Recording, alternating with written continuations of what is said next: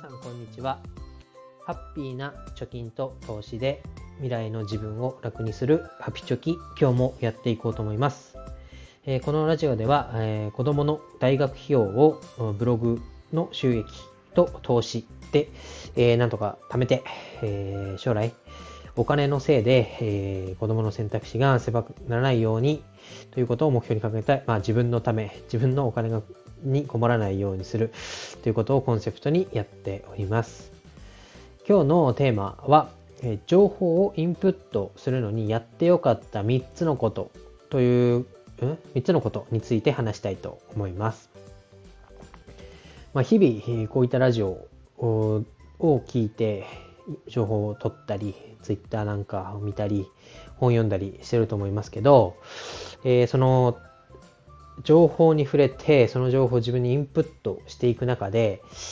まあなんか、効果的なインプットの方法はないかなと思って調べてやってみて、あこういうことをすればよかったんだなという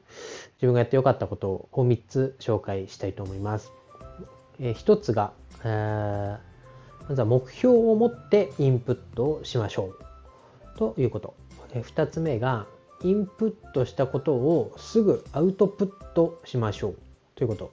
で、3つ目が、え自分のアウトプット能力を高めましょうということです。で、最後の3つ目なんか、アウトプットのことじゃんと思いますけど、まあ、ちょっと流れを追って説明していきたいと思います。え、まず1つ目の目標を持ってインプットをしましょうということです。まあ、いろいろ自分が行動をするときっていうのは何か目的があって動くと思います。例えばまあ楽天証券の口座を開こうと思った時には、まあ、積立 NISA をやりたいなと思ったりとか、イデコをやってみようと思って、まあ、楽天証券の口座を開く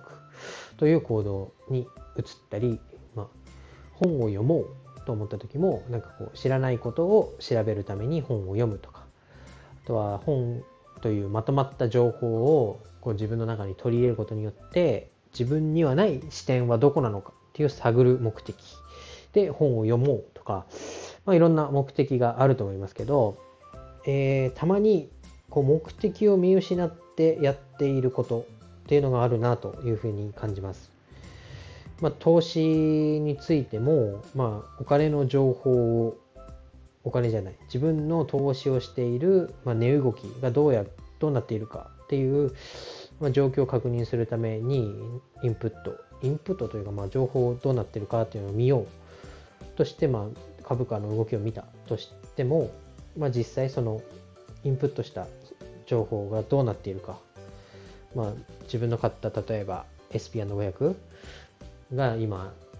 高いのか安いのか自分が儲かっているのか損しているのかというのを見たところで、まあ、その市場の動きっていうのは自分はコントロールできませんから、まあ、果たして今何の、まあ、安心っていう目的があるにせよまあ、何のためにこの行動をしたのかなとか、例えば節約をしようって言った時も、まあ、節約ばっかりをして、まあ、いろんなものを削っていく。で、まあ、結局削ったお金を何にするんだろうっていう目的を失ってやってしまっているとか、まあ、いろいろこ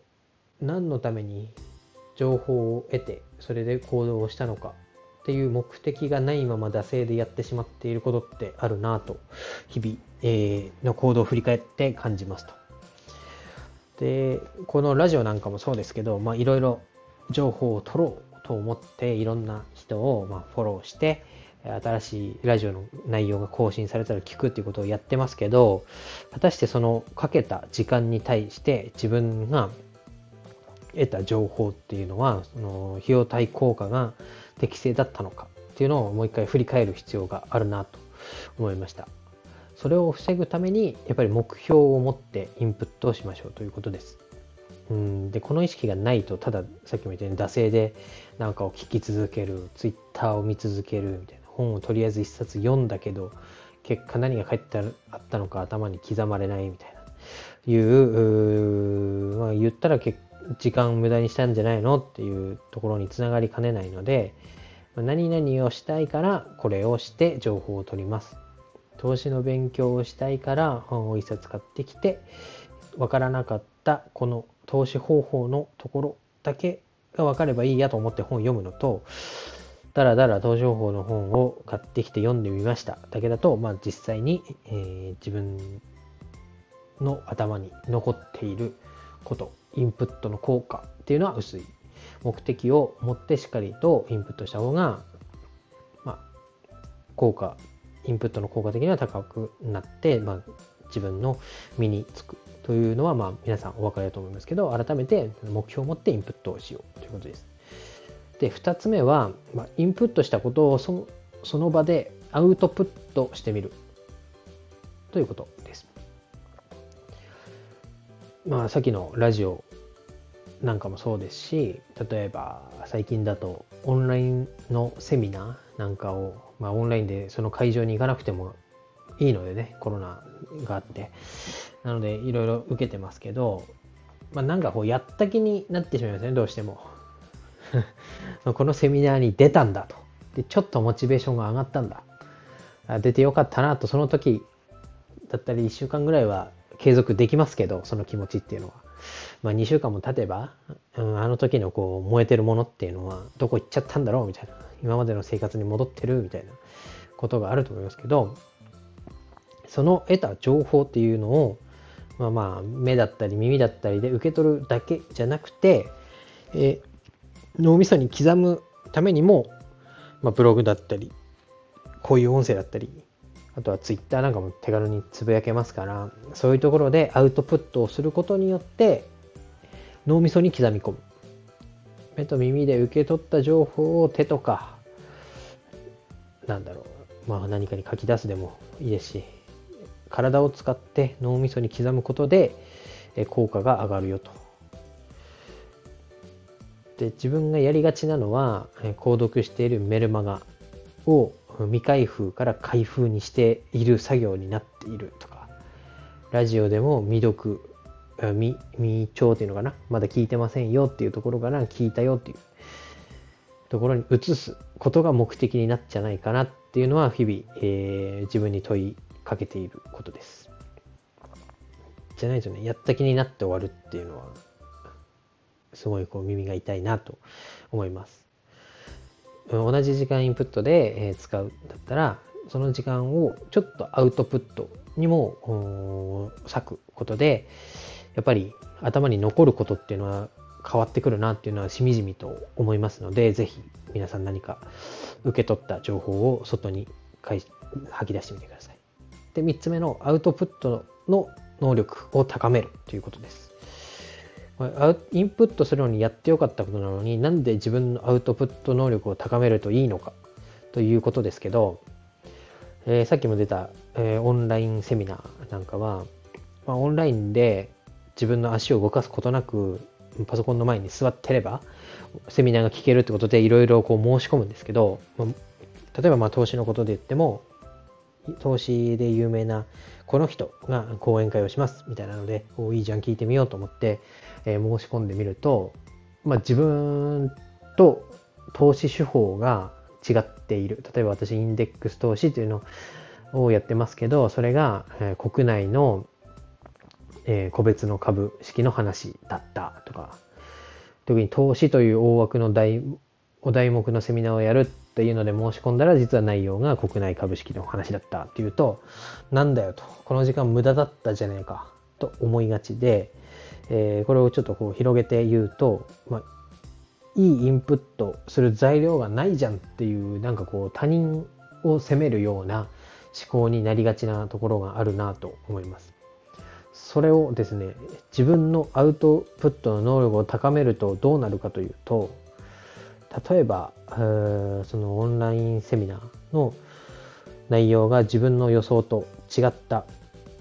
けれどもその違ったなりの何かこうアウトプットがあるわけです。さっきみたいに。うん。投資というお題目だったからとうんと視聴予約をしてみたけど内容が違ったと。だったらもっとその投資家のセミナーを、うん、講演をする人がどういうところの情報を発信している人だったかっていうのを事前に調べておけばそういうミスマッチみたいなのはなくなるなとかそういう気づきが得られると、その無駄だったと一見思っているアウトプット、インプットの情報っていうのも、まあ、自分がその情報を得て何かを発信することによっていい情報だったと思うことができるんじゃないかなと、うん、いうことがまあ言われてたのでやってみたらまあ高まったなと、良かったなと思いました。で、まあ、インプットっていうのはどうしてもこう外にあるものを自分の中に取り入れようとするものですけど、一概に、えー、そのインプットの情報が悪いとするのではなくて、そのもらった情報の中で何を自分が発することができるかということができればいい情報だったなと。まあ、いずれ、えー、いいアウトプットをすることによって、そのあどうしようもないなという情報もいいインプットに変わるんだなということがあります。今日もですね、ちょっと3連休明けで、や嫌だなと思いながら、えー、ツイッターを眺めてましたら、まあ、3連休明けというキーワードでも、各々の立場でいろんなことをつぶやかれてますね。例えばまあ私みたいな、3連休明け仕事行きたくねえなとか思っている人に対しては、まあ、一杯のコーヒーを落ち着いて飲みましょうとか、深呼吸を10回しましょうとか、こう前向きになれる、え、ツイートがあったりだとか、お店をやられている方だったら、まあ、3連休の後っていうのはお客さんも、えー、来る人が少ないのでゆっくり、え、商品を見て、え、回ることができますよと。ぜひ来てくださいっていう集客の視点でツイートをされている方もいれば、え、主婦の方だったらやっと子供と旦那が、えー、いなくなったと。家からいなくなった。なので、えー、今週1週間分の作り置きを今のうちにちゃっちゃとやっちゃいましょう。みたいな。ツイートがあったりだとか、同じこう情報、3連休明けという情報を持ったとしても、どういうアウトプットをするかによって、えー、受け取り方っていうのが変わりますし、発信の方法も変わると。で、その1個の情報を自分がどう噛み砕いて発信するかによって、その情報っていうのが自分にとって、ああ、よかったなと。その考えることができてよかったなというプラスの方向に持っていくことができるというのが、うん、なんだろうね、やっぱり自分の他人のせ他人のせいにするんじゃなくて自分がどう受け取ったかっていううなんだろうな納得感が高まるんじゃないかなということで3つ目に挙げています。ということで、えー、まとめに入りたいと思います。えー、情報をインプットするのにやってよかった3つのこと。えー、1つ目が目標を持ってインプットをしましょう。2つ目がインプットしたことを、えー、即座にアウトプットしましょう。